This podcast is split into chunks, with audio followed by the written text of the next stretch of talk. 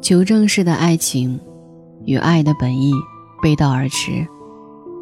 爱情，从来就不该是一次证物的收集。每一次我爱你，都是世间最动人的邀请。他从来没有说过爱我。太多对感情的绝望，无外乎这句耿耿于怀。随着恋情的彻底结束，这也变成一个盘踞在心头的、无法弥补的遗憾。但我一度无法理解，一句“我爱你”，真的这么重要吗？在很多时候，这句话显得那么徒劳无功、微不足道。它何以需要成为恋爱中一个必不可少的环节？乃至每天的日常，难道它可以化解感情里所有的委屈和干戈，可以让一对恋人回心转意？根本没用的，好吧。谈过那么多次恋爱，我用我今后的桃花运保证，我爱你，只是在恋爱甜蜜时的锦上添花，而非恋情破裂时的灵丹妙药。很多情侣的行为，我是匪夷所思。大学时期，我的室友每一次跟男朋友通电话，总是要求对方说出“我爱你”，随后他们会迎来漫长的拉锯：“你先说，你先说嘛，不要，人家要听你先说，你想听，那你就先说啊，不说就不说，挂了。”这种经历我当然也几度体会过，厌烦之余，倒是产生了一些无聊的思考。如果表白不是自然而然发自肺腑，那么索取的“我爱你”究竟有什么意义呢？为什么在我们自己和周围的爱情里，开始充斥着各种索爱的行为？电影《戏梦巴黎》中有这样一个桥段：伊莎贝拉在马修表达爱意后回应：“我也非常爱你。”对此，马修表示不满，觉得每一次都是他主动示爱。他希望伊莎贝拉也是如此，他渴望被爱，而不是被也非常爱。伊莎贝拉看着恼怒的马修，一脸惊讶，然后不容置疑地说道：“你知道，当一个人真正需要爱的时候，并没有爱这种东西，只有爱的证据。”切换到之前的情景，女孩在电话那头要求男孩表达爱意的时候，这种索取往往是卑微的。而男孩在电话的另一头，可能用“我不说”拒绝，也可能用“你先说”推脱。更多的情况，他会淡淡的说上一句“我爱你”，敷衍过去。最终能得到的，无非不过是爱的证据。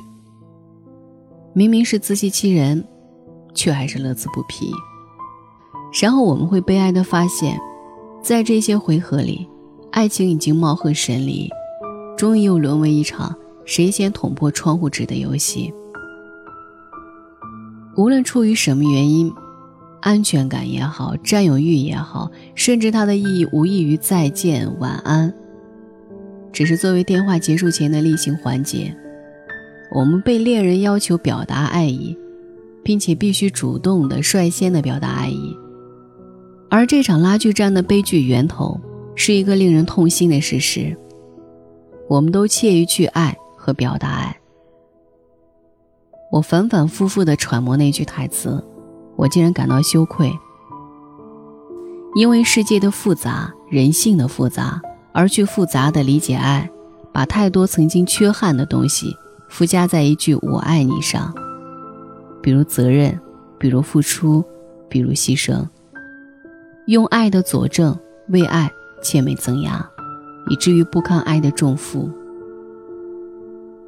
在这个恶性循环里，后来，我们都变得太明哲保身，小心翼翼地寻找爱，孜孜不倦地渴求爱。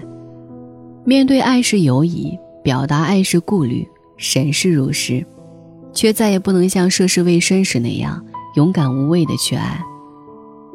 我们把我爱你预设的重如泰山，又生怕率先开口表白就暴露了自己的软肋，以免被伤害。午夜巴塞罗那中有金句：“人们兜兜转转活了几千年，也没有学会如何去爱，因为，我们已经不能抛弃自尊心，放下优越感，毫无所求的爱一个人。遥相呼应的是，昆德拉说：“如果我们没有能力去爱，也许正是因为我们总希望从别人那儿得到什么，而不是无条件的投入其怀中，并且。”只要他这个人的存在，求证式的爱情与爱的本意背道而驰。爱情从来就不该是一次证物的收集，悔不当初，在应该表达的时候，羞于启口。因为终于明白，无论我们对于爱的理解有多么截然不同，一句“我爱你”的表白，或者一句我爱你的所求，都是世间最动人的邀请。晚安。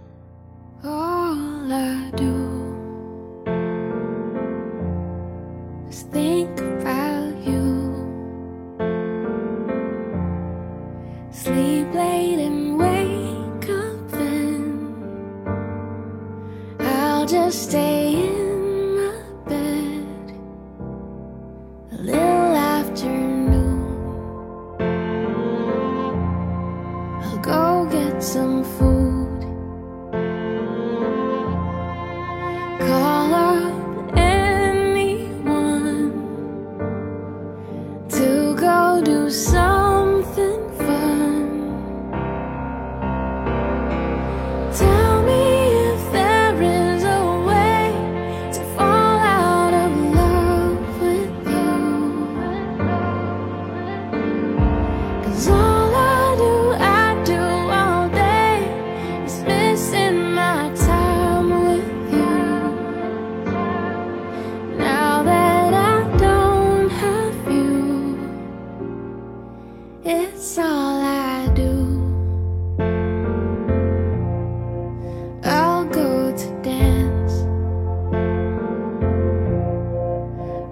lessons